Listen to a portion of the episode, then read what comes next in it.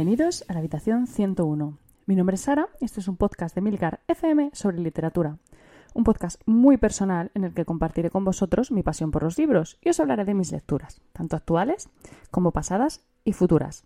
Y durante todo este verano, además, os llevaré conmigo de viaje literario. Empezamos.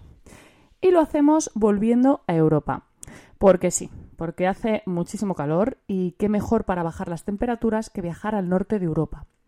Concretamente vamos a visitar Suecia, un país en el que ahora mismo tienen máximas de 8 grados, vamos, que, no están allí aquí derritiéndose al sol como nosotros. Y si vamos a viajar a Suecia, va a ser prácticamente imposible hacerlo sin nombrar a Stig Larsson, uno de los autores más famosos del país, que desgraciadamente murió antes de saber que sus novelas serían conocidas internacionalmente. Una pena porque además la, historia de su muerte y el, posterior éxito de sus novelas es bastante trágica.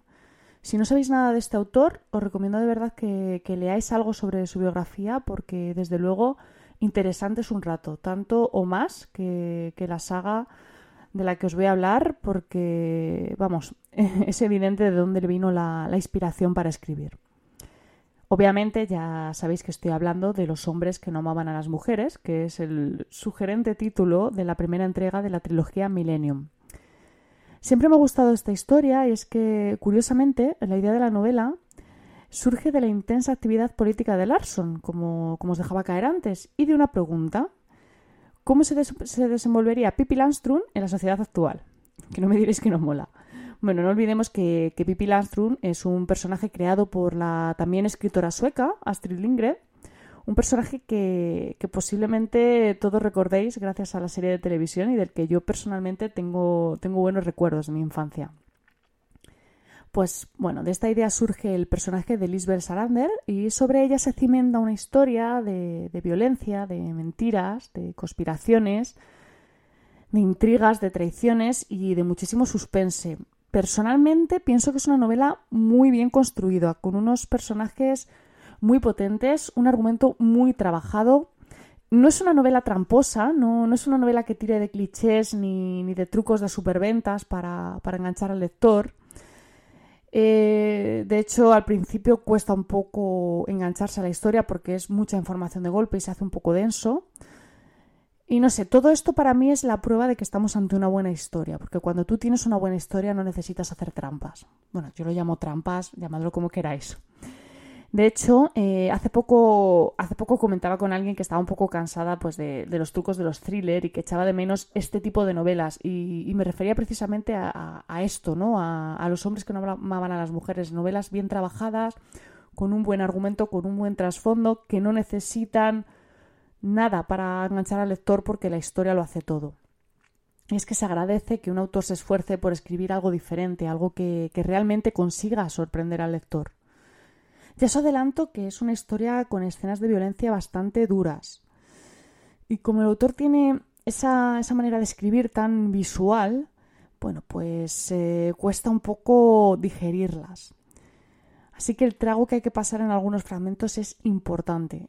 No pienso que sean gratuitas, ¿vale? De hecho, creo que Larso las puso ahí persiguiendo un objetivo muy claro. Toda la novela tiene una, enseñanza muy fuerte, una, moral subyacente que se deja entrever sin demasiada dificultad y que me parece que queda bastante especificada en el título.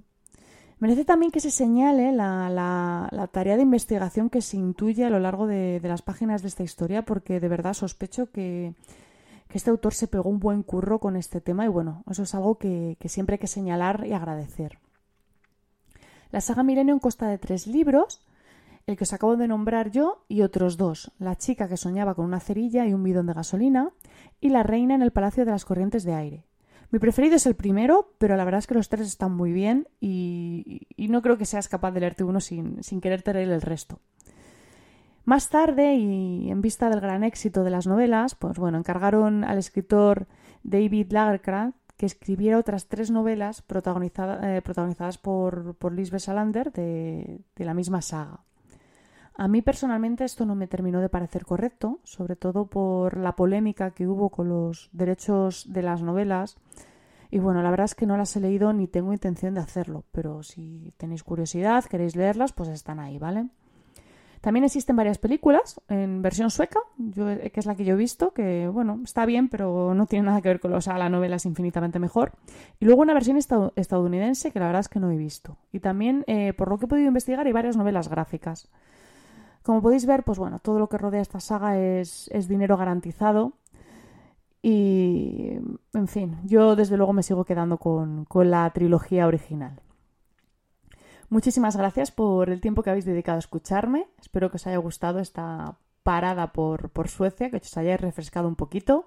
Tenéis los medios de contacto y toda la información y enlaces de este capítulo en emilcar.fm barra habitación 101. Y nada, os pido nuevamente un día más que si os gusta este proyecto, si os gusta este pequeño viaje que estamos haciendo, pues que lo compartáis en redes sociales para que, para que llegue más gente ¿no? y seamos más. Dejo los comentarios abiertos a, sugerencias, a países, a libros para incluir en este viaje o a lo que me queréis contar, que siempre, siempre es una alegría leeros. Leed mucho y recordad, nos encontraremos en el lugar donde no hay oscuridad.